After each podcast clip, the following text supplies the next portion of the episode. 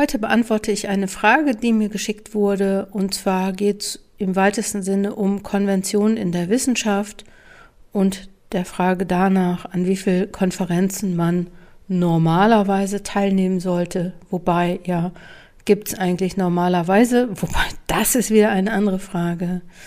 Hör rein.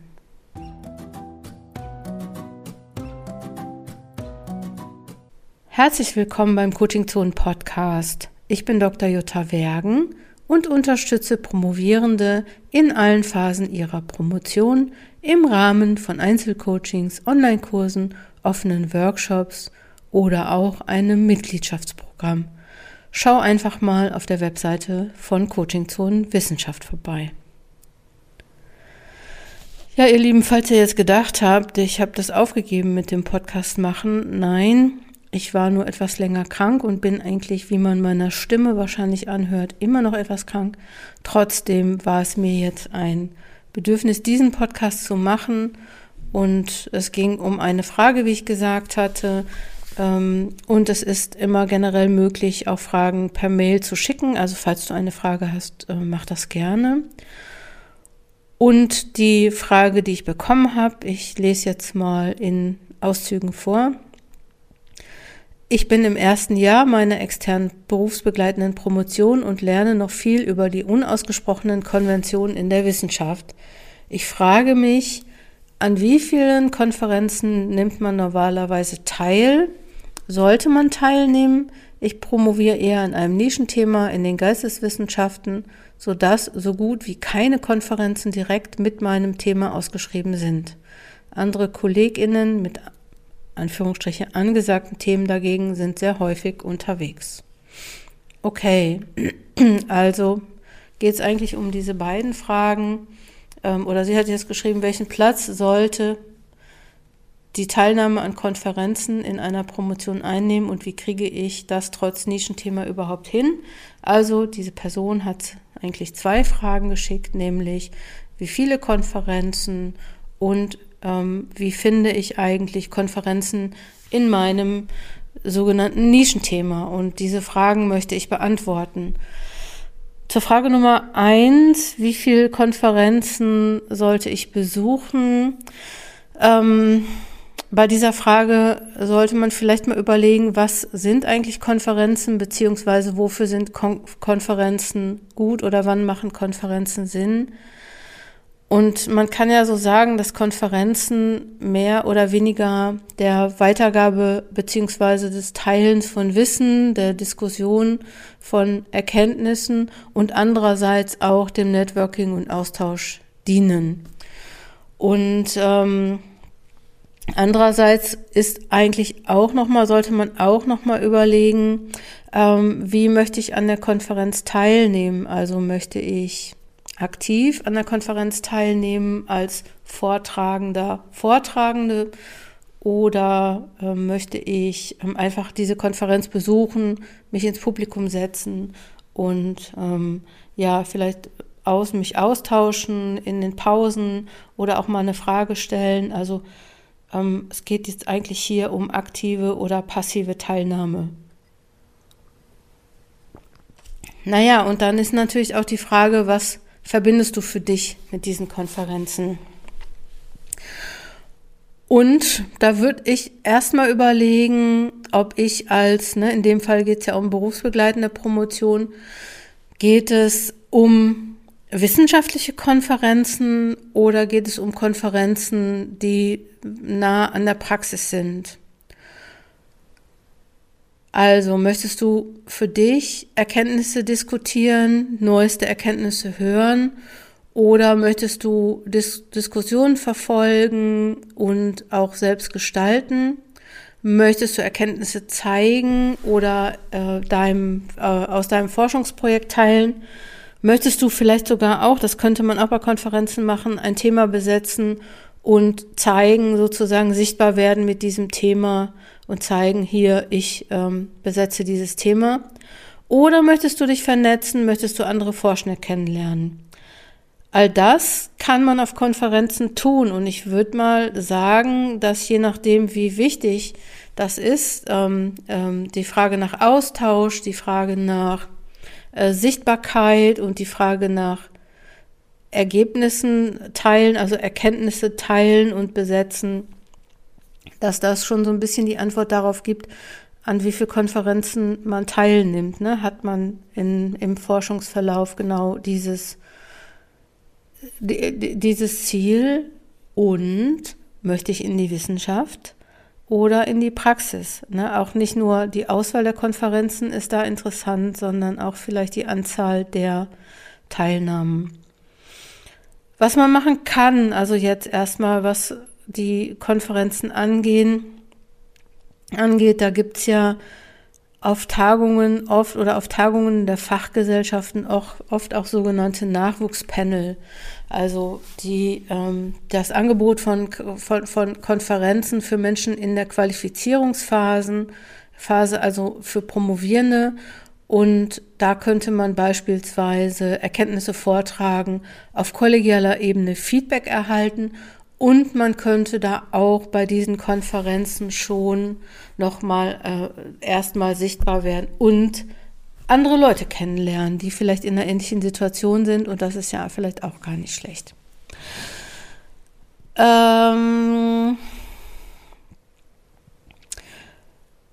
so eine ultimativ richtige Antwort, ihr, ihr, merkt, ne, ich könnte jetzt sagen eins, drei oder fünf oder was auch immer, aber so eine ultimativ richtige Antwort würde ich auf diese Frage gar nicht geben können, weil, das sollte man ja auch nicht vergessen, Konferenzen sind ja auch echt, je nach, ne, also wenn man sie aktiv besucht, sehr zeitintensiv, weil du musst den Call for Paper da lesen, du musst äh, dich da bewerben, äh, du musst vielleicht, oder nein, du wirst wahrscheinlich einen Vortrag vorbereiten, es geht darum, vielleicht auch noch mal ein bisschen zu üben. Wie geht es bei so Konferenzen? Wie kann ich diskutieren? Ne? Welche Begründungen habe ich? Und das bedeutet vielleicht den Vortrag vorher auch schon mal bei äh, in einer kleineren Gruppe zu halten und Feedback zu bekommen. Dann auf die Konferenz hinfahren und die Konferenz besuchen und dann vielleicht auch noch die Konferenz auswerten und das ist schon relativ zeitintensiv. Dafür, dabei ist es natürlich, oder da könntest du überlegen, äh, wie, wie viele Konferenzen brauche ich eigentlich? Andererseits, was ich einen Vorteil von Konferenzen finde, ist aber auch, also neben diesem Sichtbarwerden und so ähm, Thema ähm, zeigen, äh, andere Leute kennenlernen, finde ich das nochmal ganz interessant, auf einer, für eine Konferenz und Thema aufzubereiten, sozusagen, dass andere Leute das verstehen. Und ich habe so gemerkt, dass man da schnell, also erstens so auf eigene Lücken kommt, äh, dass man schnell findet, wo bin ich noch nicht ganz sicher, wo muss ich noch was tun. Und das kann natürlich auch total hilfreich sein und so ein Forschungsprojekt, trotz der Zeitintensität, die man dafür braucht, kann man so ein Forschungsprojekt natürlich auch ganz gut nach vorne bringen und Fortschritte in der eigenen Dissertation machen. Was auch noch ein Vorteil und unterstützend bei Konferenzen sein kann, ist, dass Konferenzen oft, wenn du aktiv mitmachst, dass du da oft die Gelegenheit hast, einen Forschungsband oder einen Beitrag, eine Publikation in einem Konferenzband zu, äh, zu erstellen und das bedeutet dann eigentlich auch, dass das nicht nur eine Konferenz ist, bei der du sichtbar wirst, sondern auch noch ähm, eine Publikation. Auch das ist natürlich sehr interessant für die Entscheidung, gehe ich auf eine Konferenz oder nicht. Generell ne, zur ersten Frage, wie viele Konferenzen soll ich besuchen? würde ich das davon abhängig machen, welches Ziel verbindest du mit deiner Promotion, wo möchtest du hin, ne? also Wissenschaft, Praxis oder was auch immer. Natürlich ist es sinnvoll, dass wenn du in der Wissenschaft, wenn du eine, ich sag mal, wissenschaftliche Karriere machen möchtest, dass du dann vielleicht etwas öfter auf Konferenzen gehst, weil natürlich der Netzwerkcharakter da auch nochmal interessant ist und auch, dass man sichtbar ist und sein Thema mehrmals, promo, äh, mehrmals zeigt und ähm, auch äh, als Publikation vielleicht dann nochmal äh, noch in die weitere Wissenschaft bringt. Und die Frage nach dem Nischenthema, die ist eigentlich relativ schnell beantwortet, weil ja, man hat ein Nischenthema und viele Promovierende denken, glaube ich, ja, mein Thema ist so super speziell und das passt irgendwie nirgendwo rein. Aber andererseits ist das Nischenthema ja auch immer Teil eines größeren, also nenne ich es mal Oberthema. Also, ne, das bedeutet auch, dass es Teil einer Disziplin ist, einer Teildisziplin ist und vielleicht da relativ speziell. Und da müsste man dann, wenn man auf eine Konferenz gehen möchte, vielleicht ähm, nochmal ein bisschen größer denken und das so als Teil dieser, dieser Disziplin, dieser Teildisziplin, dieses größeren Ganzen, ne? also dass man die Zusammenhänge, wo steckt das Thema da drin, also dass man da nicht so auf der Mikroebene guckt, sondern eher guckt so, wo kann ich das Thema einordnen und dass man dann von daraus, also am Beispiel von, äh, ne, am Beispiel des Nischenthemas da arbeitet oder an, ähm, ähm, agiert.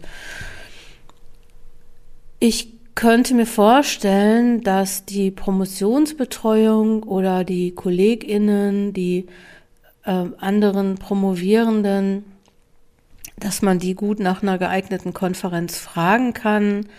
Also, dass man vielleicht guckt, so, wo kann ich das eigentlich gut vorstellen? Und ich könnte mir vorstellen, dass die Promotionsbetreuung, die da ja auch dran interessiert sein könnte, dass du dein Thema vorstellst, dass die da dir vielleicht auch sagt, auf welche Konferenz du gehen kannst.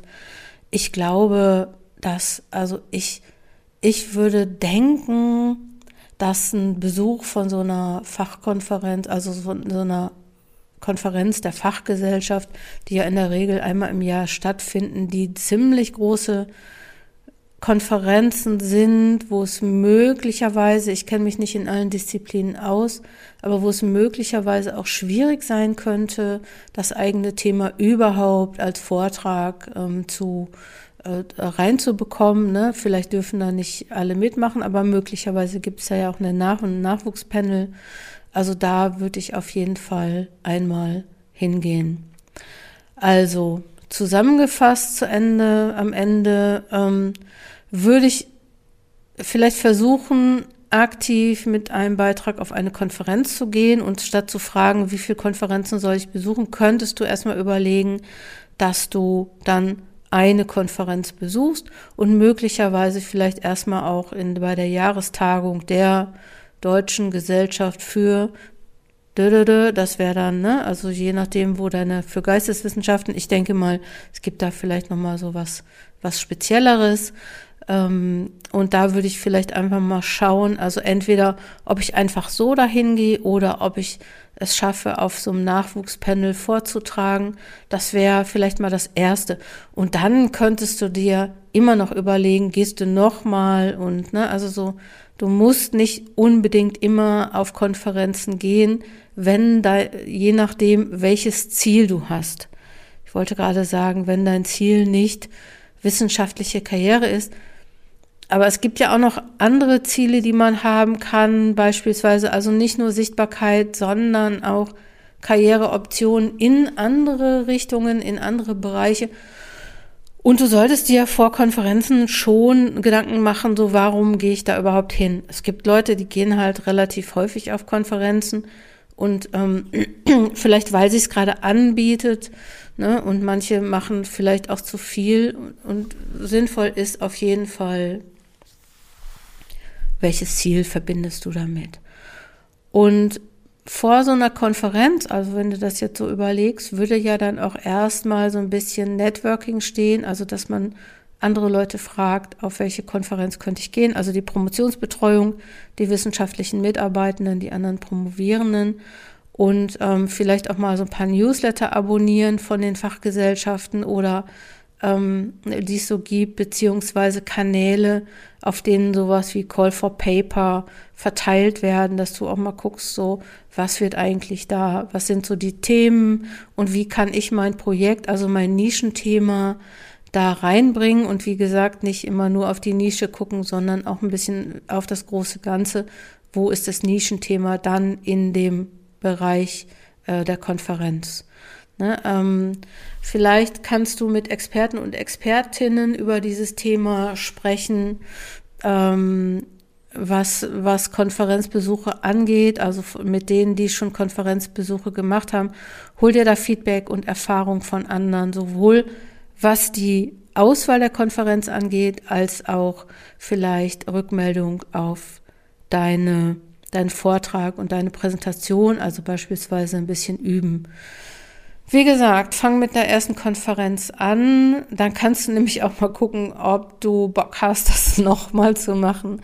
Also je nachdem, wie arbeitsintensiv das ist, weil das ja immer auch so die Frage ist, ähm, ja, investiere ich die Zeit in eine Konferenz oder investiere ich die Zeit in meine Dissertation?